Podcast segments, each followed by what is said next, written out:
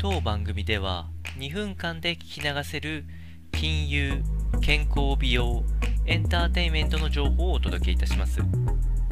コンテンツ内容の活用方法や質問をしてみたい方は月額サブスクリプションモデルのオンラインミーティングをご用意してありますので概要欄よりご確認ください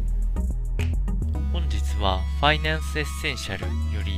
金融引き締めについて紹介をしていきたいというふうに思いますニュースで聞くような用語を説明してまいりまして特徴や現状についても解説をしてまいります。前回お話しした金融緩和とは逆に景気過熱時の金融政策として行う中央銀行が行うオペレーションの一つです、えー、まさに反対で政策金利の引き上げによって、え物価上昇を抑制するところ。えー、景気がどんどん加熱していって、えー、人々が消費できないような物価になることを防ぐことが目的になりまして、えー、世の中にある資金供給量を減少させていくことで、えー、経済活動を縮小させていくというのが目的となっております。えー、現状でお伝えをしますと、アメリカでは引き締め、え、目前というところまで来ております。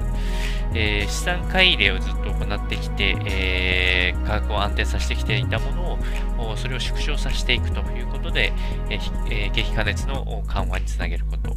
えー、加えて、金利の引き上げ自体も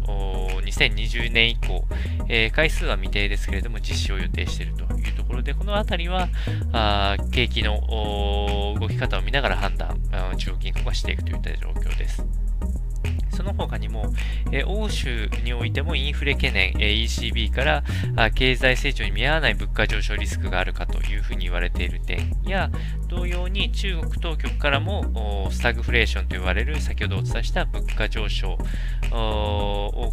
が起きているけれども、経済、えー、発展してない状況が発生しうると言われておりますので、参考にお伝えをいたしました。